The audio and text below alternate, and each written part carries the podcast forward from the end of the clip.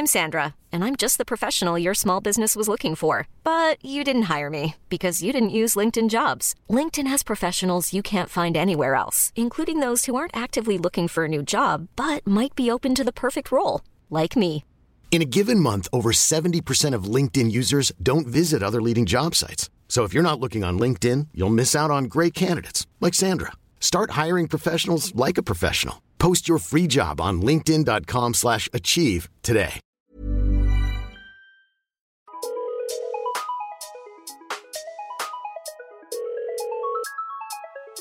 Bonjour, c'est Chéra et bienvenue dans mon podcast Bip Sonore. Un podcast où je réponds à des questions existentielles qui peuvent être futiles, utiles.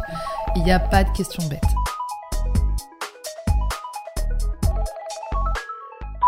Aussitôt que je me souvienne, j'ai toujours eu une vie amicale euh, désastreuse. Bancale, euh, bref, un peu tous les adjectifs péjoratifs qu'on peut trouver. euh. J'ai décidé donc de faire ce hors-série de bip sonore où je vais tout simplement me livrer, après le bip sonore, sur ma vie amicale plus que désastreuse. Alors c'est bizarre, mais j'ai toujours eu ce besoin d'idéaliser euh, l'amitié, de me dire ok, euh, il faut que j'ai une meilleure amie, euh, etc. Il faut que j'ai des amis, il faut que j'ai un groupe d'amis, etc. Donc en fait ça c'est un truc qui était dans mon cerveau depuis que j'étais archi petite. Donc en fait, quand j'étais petite, j'ai l'impression que peut-être à cause euh, bah, de ce que tu vois à l'école, de ce que tu vois dans les séries, de ce que tu vois dans les films, etc., les groupes de potes, etc., qui sont cool, et puis les personnes qui sont toutes seules, qui sont moins cool, et ben j'ai toujours eu ce besoin d'avoir des amis en fait. J'ai même pas, en gros, euh, quand j'ai commencé à aller à l'école, en maternelle et tout, j'ai même pas cherché à me dire... euh, bah euh, si je suis toute seule, euh, c'est ok. Si je trouve pas des gens qui me correspondent, c'est ok. euh. bah non, je me suis toujours dit, bah, je viens d'arriver dans cette classe, il faut absolument que je me fasse des amis. Il faut absolument que je me fasse des copines, etc. Et donc du coup, quand j'étais petite en maternelle, bah le problème se posait pas trop. Pourquoi? Parce que j'avais des cousines du même âge. On est toutes nées en 92. Et donc, du coup, j'avais même pas besoin ce, j'avais même pas ce besoin de, de me sociabiliser avec les autres, puisque mes meilleurs amis et mon groupe de potes, bah, c'était mes cousines. Sauf que ils ont décidé de nous séparer pour qu'on puisse être sociable avec les autres. Et là, ça a été un autre euh, sujet. Du coup, j'étais à la recherche constante d'un binôme. Durant toute mon enfance, j'ai toujours été à la recherche d'une meilleure amie. Pourquoi? Parce que j'ai toujours vu euh, mes autres copines dire euh, Moi, j'ai ma meilleure amie, ma meilleure amie qui m'écrit sur mon agenda, ma BFF, haha, on partage tout. Oh, mais euh, je mange à la cantine, mais je suis du premier service, heureusement, comme ma meilleure amie, etc. Et en fait, t'avais l'impression que pour être validé de tout le monde, il fallait que t'aies une meilleure amie ou un meilleur ami. Et donc, quand t'avais pas de meilleur ami, t'étais chelou. T'étais genre mis dans une case à part, tu vois. Et moi, j'avais toujours eu ce rêve de me dire j'ai envie d'avoir ma meilleure amie, que je l'invite chez moi, que j'aille chez elle, qu'on partage tout ensemble, etc., etc., etc. Sauf que ma vie amicale n'a pas forcément ressemblé à ça. L'espèce de prince charmant, euh, de meilleure amie, on va dire la princesse charmante d'une meilleure amie que je cherchais quand j'étais petite, je me disais purée mais on va être meilleure amie pour la vie, c'est-à-dire euh, de la, de, du CP jusqu'à nos 30 ans, etc. Je l'ai pas les gars. Voilà. Je me suis rendu compte à 30 ans que j'ai pas réussi à garder une amitié plus, plus longue que euh, une dizaine d'années. Et par exemple, les amis que j'avais quand j'étais au collège et tout, bah, je les ai plus du tout. Et à contrario, quand je parle à mon conjoint, lui qui a son meilleur ami qu'il a depuis qu'il a 3 ans, je me dis, mais comment il a fait? Je suis nulle Est-ce que ma vie amicale est éclatée au sol au point que je n'ai même pas réussi à garder une amitié aussi longue?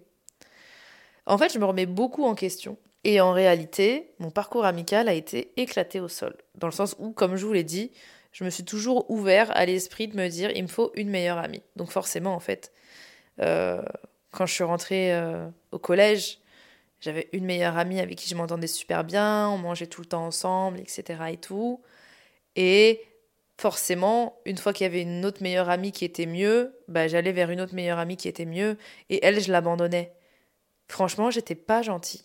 Je me rends compte, au fur et à mesure du temps, peut-être, que j'étais pas digne d'avoir une réelle amitié, et que, en fait, peut-être que je voulais juste avoir des amis juste pour faire genre.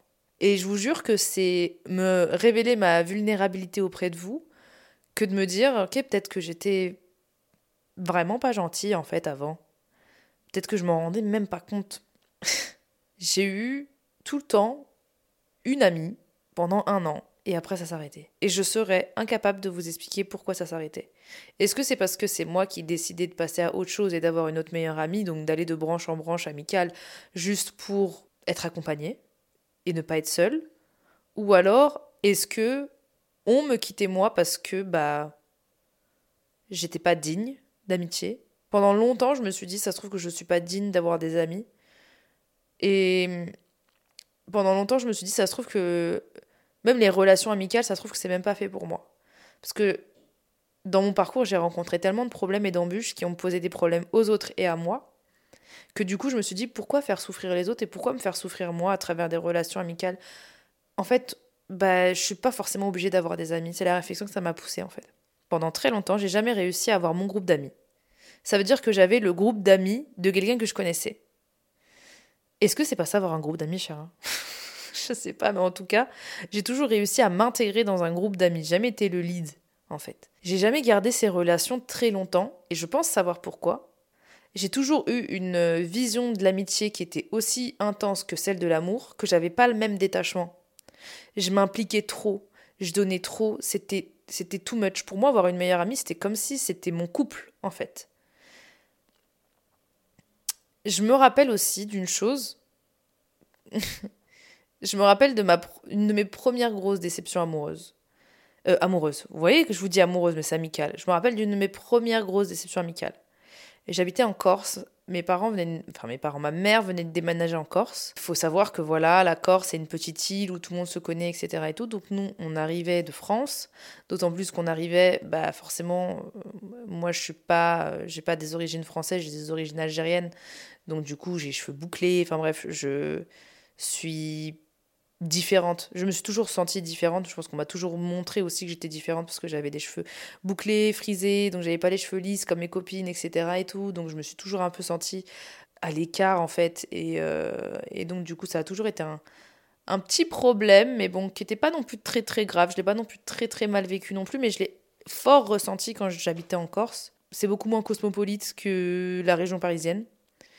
Et donc du coup, je me suis sentie très à part, seule franchement, je vous jure qu'aller à l'école, ça me faisait énormément souffrir, mais du plus profond de mon cœur. Et je disais à ma mère, mais maman, j'arrive pas à avoir d'amis dans cette école, personne veut traîner avec moi, on veut même pas me prendre la main, euh, on se moque de moi, etc. Franchement, c'était dur, j'étais en CE2, je crois, au CE1. Et ma mère, elle m'a dit, tu sais quoi, viens, je vais te fabriquer une maison de Barbie. Euh, parce qu'on n'avait pas les thunes d'acheter une maison de Barbie, hein, clairement. Enfin, c'est pas qu'on n'avait pas les thunes, mais c'est que ma mère, elle mettait pas de l'argent dans des maisons de Barbie, quoi.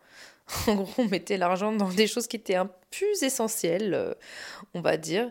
Et donc, du coup, j'avais fabriqué une maison de poupée avec ma mère trop mignonne et tout. Euh, enfin, on s'était vraiment cassé la tête et ma mère, elle m'a dit, bah, comme ça, du coup, tu proposeras à une de tes copines de venir manger à la maison euh, ou une, une, de tes camarades de classe de venir manger à la maison et tu dirais que t'as une maison de Barbie, comme ça, vous la découvrez ensemble, etc. Je fais, ok, trop bien. Et donc, du coup, je vais à l'école, tout ça et tout. Je me dis, ouais, ça va être trop bien. J'y vais et je dis euh, à une de mes camarades de classe, au toupet, hein, oui, Séverine, oui, parce que c'est pas Séverine, c'est Séverine. Séverine, euh, ça te dirait de manger avec euh, chez moi à la maison si tes parents ils sont d'accord à midi euh. En plus c'est trop bien, j'ai une maison de Barbie. Elle me dit "Oh purée, c'est trop bien, c'est génial. Elle est comment ta maison de Barbie J'aimerais bien venir la voir et tout." Je dis "Bah oui, alors elle est en carton. je l'ai fabriquée avec ma mère et tout." Et elle me regarde. Et elle me dit "Bah non, pas du tout en fait." Et je me suis sentie tellement mal c'est-à-dire que vraiment, j'ai eu du mal à m'en remettre. Je faisais que pleurer. Je suis rentrée à la maison en pleurant, en disant Maman, on veut pas de moi, on m'aime pas, etc. Je me sentais vraiment totalement seule, exclue. Et mes tentatives d'approche d'amitié euh, ont été 20, en fait. 20, oui. Je sais, pas, je sais même pas si ça se dit, bref, vous avez compris. Et en fait, ma mère me voyait tellement mal, voyait tellement que je voulais pas aller à l'école parce que j'arrivais pas à me faire d'amis, que du coup, j'ai changé d'école et je suis partie dans une autre école, d'une autre, dans un autre quartier de Bastia en Corse, où il y avait ma cousine. Et en fait, ma cousine, dans cette école, elle a réussi à se faire des amis. Mais moi, j'avais pas réussi dans mon école à me faire des amis. Et donc, du coup, j'ai réussi à me faire des amis à travers ma cousine. Et j'ai l'impression qu'à chaque fois que j'intégrais un groupe de potes, c'était toujours à travers d'autres personnes. C'était pas par moi la rencontre ou moi l'origine d'eux. Et je me suis très bien entendue avec ce groupe de potes. Franchement, j'ai trop aimé mes années de CE1 et tout, c'était vraiment cool. Et après, on a décidé de rentrer en France, donc j'ai un peu retrouvé mes, mes anciens copains, copines, etc. J'ai pas le souvenir d'avoir euh, eu une, une amie euh, durant toute ma primaire, puis après on est resté ensemble au collège, etc. et tout. Euh. Non, j'ai soit j'avais pas ce besoin d'attachement, soit on n'était pas assez attaché à moi pour. Et je me souviens avoir dit à ma sœur, mais Mina, je suis très triste parce que je suis au collège, j'ai pas de meilleure amie. Enfin, certes, j'ai des potes, mais je me sens toujours exclue parce que je fais pas partie d'un noyau, quoi. Je fais partie euh, des personnages euh, autour, quoi. J'ai pas mon groupe, j'ai pas mon crew, j'ai. Je sais pas. Puis à cette époque-là, j'étais quand même euh, hyper influençable. Je voulais vraiment plaire à la majorité. Enfin bref, vous connaissez l'adolescence un peu conne, quoi. Enfin. J'étais vraiment perdue. Je pense que j'étais j'attirais pas en fait ça tout simplement. Peut-être que j'attirais même pas la confiance au final. Peut-être. Et je peux comprendre. Hein. Euh, moi à cette époque-là, euh, j'aurais jamais, euh, j'aurais jamais voulu être mon amie. Et ma sœur me dit mais t'inquiète quand tu vas arriver à la fac, tu vas trouver des vrais amis, etc. Et tout. Je dis ok. Entre temps, j'avais au lycée une meilleure amie que j'adorais vraiment. Je vivais une passion avec elle. Et c'est ça mon problème. C'est qu'il n'y a pas de demi-mesure. Je vous jure que même mon conjoint à l'heure d'aujourd'hui, il me dit mais Chéra, mais, mais dose, dose, dose tes réactions, dose tes manières de faire parce que il faut que tu comprennes que les autres sont pas comme toi, il faut que tu comprennes que les autres réfléchissent pas comme toi, il faut que tu comprennes que les, les autres en fait ils, ils ont pas ta vie, ils ont pas ton vécu donc calme-toi en fait. Tu peux pas surréagir, tu peux pas trop demander, même si tu te donnes beaucoup, faut, tu peux pas demander trop aux autres. T'acceptes ce qu'ils te donnent et maintenant tu sais quoi. Raphaël m'a beaucoup appris à gérer mes relations amicales. Parce que lui, il a ce tempérament vachement tempéré de se dire eh, Ok, mais je ne te fais pas rentrer dans mon noyau, il faut que tu fasses tes preuves. Et quand tu feras tes preuves, et ben du coup, euh, je pourrais te faire rentrer dans mon noyau et tu pourras avoir ma confiance. Moi, avant, n'importe qui voulait être mon ami, il n'y avait pas de souci et je donnais tout. Et je me, je me retrouvais à vivre des, ascenseurs émotionnels et puis surtout à faire rentrer n'importe qui, n'importe quoi dans ma vie, comme si c'était un, un bar. Euh, un bar. Un bar à rue de Lappe, à Bastille. Donc je vous le disais, j'ai eu une meilleure amie au lycée, c'était une histoire passionnelle. Une passion. Une passion. C'est-à-dire, c'était ma sœur, c'était tout. Et franchement, c'était une période de ma vie où j'étais perdue. Une période de ma vie où, franchement, je me détestais. Franchement, même à l'heure actuelle, si je me connaissais, je me détesterais. J'étais une petite conne. Voilà. J'étais vraiment pas une fille sympa. J'étais pas sympa avec ma mère. J'étais pas sympa avec euh, mes proches. J'étais vraiment. Euh, j'étais vraiment une raclure de bidet, en fait. Vraiment. Je vous jure que cette période de ma vie, elle, elle m'a permis de me rendre compte que l'être humain peut passer du pire au meilleur et s'améliorer, en fait. Et en fait, si j'avais poursuivi à être la personne que j'étais, franchement, je vous jure, euh, je serais pas allée bien loin dans la vie. C'était une période où j'étais en conflit perpétuel avec ma mère et en fait c'était peut-être une personne qui a beaucoup compté pour moi et c'était peut-être aussi euh, quelqu'un qui était euh, écorché vif et qui m'a et qui m'a amené dans sa tornade de souffrance. J'avais ma mon lot de souffrance à moi, elle avait son lot de souffrance à elle mais en fait on se menait toutes les deux vers le bas. Vraiment. On était deux tornades de souffrance qui se menaient vers le bas. On faisait n'importe quoi, c'était horrible. C'était. J'allais plus en cours. Euh, enfin, c'était vraiment. Quand je vous dis vivre une crise d'adolescence, c'était vivre une crise d'adolescence. Ma mère se souviendra toujours de cette période en disant Chéché, parce qu'on m'appelle Chéché, Chéché, c'est à cause de cette période-là que j'ai eu des cheveux blancs. Et j'ai vu les étoiles en plein jour, disait ma mère. Et quand je suis sortie de ça, je suis tout simplement sortie de cette relation en allant à la fac. Je suis partie à la fac, je suis partie dans une fac qui était autre part que ma ville natale. Et donc, du coup, j'ai vu d'autres personnes. Moi, il faut savoir une chose, c'est que à l'époque, quand j'étais en seconde, etc. et tout, je créais des blogs sur les films indiens, euh, sur Bollywood, etc. J'ai toujours été passionnée de créer des choses de manière digitale et de pouvoir rencontrer des personnes qui aiment les mêmes choses que moi. Quand j'étais euh, au lycée, j'avais toujours eu un look un peu vintage, etc. Je prenais les affaires de ma mère, euh, je m'étais vraiment, euh, je m'habillais flashy, etc. Et tout. J'ai même vécu des trucs au lycée où tout le lycée faisait des rondes autour de moi et se foutait de moi parce que je portais une chapka, parce que je portais un slim bleu. Et moi, en fait, je me réfugiais sur Tumblr, je me réfugiais sur les, les Tumblr de Corey Kennedy, des Cobra Snake Party. Bon, c'est pas le truc le plus fun du monde, c'est hyper trash, mais au niveau des styles, j'étais à fond dedans. Euh, j'avais des potes sur MySpace, il y avait un espèce de MySpace où justement je mettais des looks, etc. Et tout. Enfin, j'étais à fond, quoi. Et c'était quelque chose sur lequel je m'échappais et que je rencontrais pas au lycée.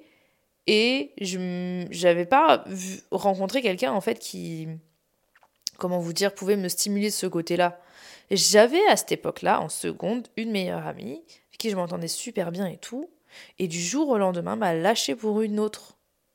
Mais je vous dis, quand je vous dis que moi, mes relations amicales, elles ont vraiment été comme mes relations amoureuses, chaotiques. Et je sais pas pourquoi j'attirais ça. Peut-être parce que j'y mettais la même intensité au lieu de tout simplement hiérarchiser mes relations en me disant bah, ça c'est des relations amoureuses, ça c'est des relations amicales. Je mélangeais tout en fait. Je disais pas que j'étais amoureuse de mes meilleurs amis, je disais juste que j'avais cette manière de vivre la chose avec la même possessivité, la même truc, la même intensité, alors que ouais, c'est bon, on est potes, on est potes, calme-toi, tu vois. Donc peut-être que je faisais fuir mes amis parce que j'étais oppressante en fait. C'est ça que je me suis rendu compte de ma propre personne. C'est que je pouvais être oppressante. Je pense que je l'étais, hein. très probablement. Donc c'était encore un échec amical euh, dans ma vie, qu'elle est partie avec une autre qui est devenue sa BFF, et donc du coup j'étais dégoûtée, bref. J'étais hyper triste. Et donc du coup, j'arrive à la fac. Et à la fac, je rencontre euh, un groupe d'amis que j'arrive à intégrer encore une fois. Et c'est un groupe d'amis que j'ai trop kiffé un groupe d'amis qui me correspondait, un groupe d'amis à travers lesquels je parlais de mes hobbies, je parlais de mes trucs et on me comprenait quoi. On comprenait mon style vestimentaire, on comprenait là où, là où je voulais en venir. Et j'ai rencontré une de mes meilleures amies qui, pour moi, restera quand même une de mes âmes sœurs. Je pars du principe que, euh, voilà, dans la vie, on a des âmes sœurs. Euh, alors peut-être que nos chemins se croisent, nos chemins se décroisent, mais ça reste nos âmes sœurs. pour moi, cette personne-là, ça reste mon âme sœur. Et là, j'ai découvert une amitié puissante, encore une fois, une amitié intense, une amitié où justement euh, qui m'élevait en fait, une amitié qui m'a énormément appris sur ma personne, une amitié qui m'a permis de me rendre compte déjà d'accepter mes cheveux, voilà, parce que je me lissais tout le temps les cheveux. je me souviens que cette fille m'a dit mais pourquoi tu fais ça? C'est trop joli les cheveux bouclés, tu devrais te boucler les cheveux, etc. Et tout. Je disais mais oui mais t'as raison. Donc du coup j'ai réussi à m'accepter telle que j'étais grâce à elle et j'ai réussi à, comment vous dire, à, surtout ouvrir mon esprit. Cette personne m'a fait beaucoup ouvrir mon esprit. Vraiment énormément, sur plein de choses, sur tout ce qui est spirituel, sur tout ce qui est l'empathie des autres, etc. et tout. Mais encore une fois, j'ai réellement le sentiment que je me suis rendu compte que cette personne, ben, j'ai pas été. Je sais pas si j'ai pas été une bonne amie pour elle, mais pareil. C'est-à-dire qu'on s'est séparés, puis après on s'est retrouvés des années après, puis après on s'est revus, puis après, comme une relation amoureuse en fait. Et surtout, on s'est quitté de manière dure, encore une fois, et on s'est retrouvés, puis on s'est requitté de manière dure, encore une fois. Mais c'est fou parce qu'il n'y a pas de trahison, il n'y a pas de euh, je t'ai mis un coup de couteau dans le dos, je t'ai fait ci, je t'ai fait ça. Non, pas du tout. C'était vraiment purement je n'en peux plus d'être ton ami. Et puis, au revoir. Et c'est pour ça que j'avais ce sentiment de me dire Purée, je suis si invivable, je suis si horrible. Peut-être que je rends les gens malheureux, peut-être que. Peut-être que je suis une mauvaise personne, en fait. Et vivre toutes ces relations amicales, ça m'a permis d'apprendre à me connaître moi et à me dire Mais attends, Chéra, peut-être que tu as l'impression de donner beaucoup, mais peut-être que aussi tu attends beaucoup de tes relations amicales. Tu attends d'être sauvé. J'avais vraiment le sentiment d'attendre d'être sauvé. J'avais vraiment le sentiment de me dire mais il faut qu'on me sauve. Il faut, qu'on soit là pour moi comme moi je suis là pour les personnes. Mais en fait, euh, ma cocotte, euh, tu peux pas en demander trop aux gens. Les gens, ils ont aussi leur vie en fait. Il n'y a pas que toi. Je suis vachement dure, j'ai l'impression, là, à travers ce podcast, euh, en parlant de moi-même. Mais je pense que c'est important aussi de reconnaître ses défauts, reconnaître ce qu'on a fait mal dans les relations passées, et reconnaître aussi ce qu'on a fait de bien. Mais je pense que j'ai rencontré ces personnes peut-être à un mauvais moment de ma vie où j'étais tellement malheureuse que eux, ce qu'ils vivaient, c'est pas que je m'en foutais, mais c'est que pour moi, ce que je vivais, c'était tellement beaucoup plus triste que j'avais vraiment besoin d'aide. Et peut-être que je me suis retrouvée à être une amie très énergivore. Donc ensuite, j'ai rencontré mon groupe d'amis. Je pense que vous l'avez vu sur les réseaux, c'était mon groupe d'amis. C'est un groupe d'amis que j'ai toujours, mais bon, bah voilà, la vie fait que certaines personnes, on s'en sépare, et puis certaines personnes aussi se séparent de toi, et tu te sépares aussi de certaines personnes. Et il faut savoir que moi aussi, je suis une personne qui est très radicale, comme l'a très très bien dit Raph je suis pas dans la demi-mesure, je peux pas garder les gens à moitié dans ma vie en fait. C'est trop dur pour moi, c'est trop douloureux et puis euh, je sais pas faire semblant. Je sais pas faire semblant de garder des gens à moitié dans ma vie parce que bah voilà, je j'ai décidé de plus les mettre dans mon noyau et de les mettre un peu plus autour ou de les mettre euh, avec moi, j'ai littéralement l'impression que c'est tout ou rien, donc forcément peut-être que je me suis souvent retrouvée aussi avec rien parce que bah j'arrivais pas à faire autrement non plus. Et puis aussi, il faut savoir une chose, c'est que des fois, quand je souffre trop, j'ai l'impression de pas forcément vouloir demander d'explications parce que je me dis que il y a des faits qui sont faits et que pour moi ça veut dire beaucoup de choses, donc forcément j'ai pas besoin d'explications en fait. Et donc du coup, euh, je me suis retrouvée avec certaines personnes à être aussi très investie. Mon problème aussi, c'est que dans mes relations, j'ai tendance à materniser, materniser les autres. Et donc, du coup, j'ai tendance à prendre beaucoup de place et tendance aussi à. Quand je vois des amis qui souffrent, en fait, ça me fait tellement de mal que du coup, j'ai envie de, de secouer la personne et de lui dire Mais attends, mais il faut pas que tu te laisses faire, il faut pas que tu fasses ci, il faut pas que tu fasses ça, il faut que tu fasses ça, et mais comme ça tu vas pas souffrir, et puis comme ça tu fais ci, et puis à lui tu devrais lui dire ça, etc. et tout. Et je pense qu'à certains moments de ma vie aussi, j'ai dû peut-être euh, étouffer des personnes. J'ai dû peut-être aussi euh, Peut-être qu'elles en avaient marre en fait. Qu'elles avaient juste besoin d'être écoutées et qu'elles n'avaient pas besoin d'être jugées, qu'elles n'avaient pas besoin d'avoir des conseils et qu'elles n'avaient pas besoin d'avoir une mère en fait sur leur côte à chaque fois. Je protège mes amis comme une lionne donc. Peut-être que ces personnes-là n'avaient pas besoin de lionne et qu'elles avaient juste besoin d'être d'avoir une oreille attentive qui leur dit je comprends pourquoi tu es comme ça et moi je te donne mes conseils si tu les écoutes tant mieux sinon bah tant pis mais je serai là pour toi. En tout cas c'est ce que j'en ai appris. Ce que j'ai aussi appris de mes relations euh, amicales chaotiques, c'est de plus laisser la place aux gens. Avant, j'étais quelqu'un qui parlait beaucoup dans une relation et qui écoutait pas. C'était horrible. Et je vous jure que quand je faisais ça, je faisais ça même avec mes proches et ma proche famille. Et en fait, me rendre compte que j'étais seule, au final, ça m'a permis de me rendre compte de ce genre de choses-là. De me dire, bah, chéra, va falloir que tu apprennes un petit peu plus à écouter les autres, en fait. Pourquoi t'écoutes pas les autres comme ça? Tu crois que les autres, ils ont, ils pas de problème ni rien? Et donc, du coup, au fur et à mesure du temps, j'essaie de faire le point sur moi en me disant, mais qu'est-ce qui a fait que j'ai perdu cette relation? Qu'est-ce qui a fait que j'ai perdu cette relation? Cette relation, je la regrette. Cette relation, je la regrette pas parce que, bon, voilà, cette personne ne me correspondait pas. Il faut savoir aussi que, d'un point de vue amical, j'ai des attentes qui sont très hautes. Je pars du principe qu'on est dans un coffre-fort, en fait. À partir du moment où tu es mon ami, tu es dans le coffre-fort. Donc ça veut dire que tout ce que je te dis doit rester dans le coffre-fort. Si tu le partages avec euh, une de tes autres meilleures amies ou quelqu'un d'autre ou que sais-je, bah ma confiance est rompue. Et la confiance est ultra important. Et donc du coup, il m'est arrivé plusieurs fois de me dire "Oh, OK, bah ma confiance elle est rompue, bah c'est mort. Je veux pas continuer la relation, ça sert à rien parce que j'y arriverai plus." Et en fait, je laissais pas forcément non plus de deuxième chance. Je laissais pas de place aux deuxième chance. Je me disais, je préfère être seule plutôt qu'être avec des amis avec qui je suis pris au doute ou alors avec qui je fais semblant de pas dire les choses. Je fais semblant de cacher ou autre. Et j'ai toujours ce même groupe d'amis. J'ai un même groupe d'amis que j'ai depuis une...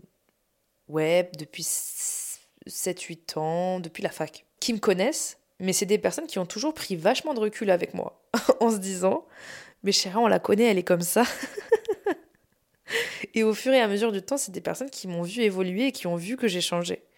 Qui ont vu que j'ai changé par rapport à ça, et que je fais des efforts et que j'essaie de m'améliorer et que j'essaie aussi de garder cette relation telle qu'elle. De garder cette relation en me disant, euh, bah pour les survivants de, de toutes les guerres que j'ai pu causer auparavant, eh ben je vais fournir les bouchées double voire triple. Aussi, dans ma manière d'avoir des amis maintenant, bah j'ai des sphères. Je visualise mes amis comme des sphères. Pas en me disant bah euh, elle c'est ma meilleure amie et puis si c'est pas ma meilleure amie c'est pas du tout mon amie. Non pas du tout. Juste je me dis bah cette personne m'a prouvé que je pouvais lui faire confiance. Elle peut gravir un pas pour se rapprocher du noyau. Cette personne je lui ai prouvé qu'elle pouvait me faire confiance. Donc pareil. Et en fait c'est comme si les deux cercles se rapprochaient et en fait, plus les deux cercles vont se rapprocher, plus ils vont n'en former qu'un pour former une amitié vraiment euh, genre euh, best friend. Mais je serais une mytho si je vous disais que j'ai des meilleurs amis. J'ai pas de meilleurs amis là. J'ai des personnes qui sont mes amis, auprès duquel je suis hyper proche, des personnes à qui je peux faire confiance. Mais je pense que de ma vie, je pourrais plus avoir un meilleur ami ou une meilleure amie parce que bah, mon meilleur ami, c'est Raph. Et que, en gros, je pense que j'ai tous mes fantasmes amicaux de meilleurs amis, je les ai mis dans l'amour de ma vie en fait. Et en fait, ça me va très bien. Pourquoi? Parce que moi-même, dans ma tête, je visualisais toujours les meilleurs amis comme des relations amoureuses. Donc pourquoi vivre quelque chose de compliqué avec quelqu'un d'autre quand je peux le vivre avec une personne? Et après, j'ai des amis, des amis qui sont proches, en qui je fais confiance, qui me prouvent leur confiance, etc. Et à l'époque, c'était très compliqué, mais maintenant, j'ai compris aujourd'hui comment je fonctionnais. C'est-à-dire que je te donne ma confiance, tu trahis ma confiance, tu sors du cercle. Il n'y a même pas à, polémiquer. Hein. Parce que j'ai plus le temps. J'ai plus le temps de me prendre la tête, j'ai plus le temps de m'expliquer, mais j'ai plus le temps de mettre des formes, j'ai plus le temps. Je donne des explications qu'aux personnes qui méritent d'avoir des explications, parce que donner des explications aux gens, pour moi, c'est en gros leur attribuer une envie d'évoluer, un besoin d'évoluer et faire évoluer la relation. Si j'ai envie de faire évoluer la relation, bien sûr, je vais donner des explications. Mais si, si tes, tes actes font en sorte que j'ai même pas d'explications à avoir, je vais juste prendre mes distances en fait. Et pas forcément euh, être dans la violence, dans la colère, parce que j'étais quelqu'un aussi qui était extrêmement en colère. Et je pense que j'ai fait beaucoup souffrir des personnes dans ma vie parce que je savais pas communiquer. Comme je vous l'ai dit dans un des anciens épisodes de podcast, J'étais un chien qui aboyait sans cesse. J'étais en fait euh, pleine de plaies ouvertes. Je, souffrais à mort avant, quoi. Et ma colère, je la déversais dans les gens qui me montraient un minimum de, rejet. Alors que ces personnes-là, ça se trouve qu'elles montraient pas du rejet. Je sais pas si vous voyez ce que je veux dire. Ça a été un travail de longue haleine de ma part de me rendre compte de l'ami que j'étais pour pouvoir être une meilleure personne aujourd'hui. Et être une personne qui ne va pas faire du mal aux autres. Parce qu'elle a mal. Et en fait, moi, pour moi, il y a une valeur qui est ultra importante dans l'amitié et pour laquelle je ne serai intransigeante, c'est-à-dire que je dis les choses cash. Alors peut-être que ça fait mal et peut-être que ça correspond pas à la, la vision de l'amitié de certaines personnes qui vont pas oser dire des choses pour pas blesser leur ami, mais moi c'est comme ça. Et à contrario, dans une amitié, ce que je demande, c'est qu'on me dise les choses. C'est qu'on me dise les choses même si elles me font mal. Parce que pour moi, c'est ça l'amitié. Et comme je vous l'ai dit dans mon épisode précédent sur l'infidélité, avec Amourland, pour moi maintenant je le mets en mode Amitiéland. Et si un ami n'est pas capable, justement, à de me dire les choses en face, eh ben pour moi il va habiter en banlieue. c'est exactement ça. Au lieu qu'il sorte complètement de ma vie, il va juste habiter en banlieue.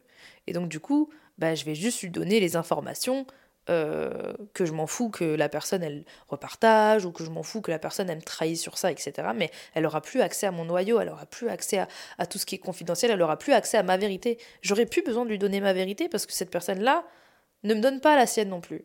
Mais je lui en veux pas pour autant parce que maintenant dans les relations amicales, je me dis chacun voit midi à sa porte, chacun fait les choses comme il a envie de faire et chacun fait de son mieux.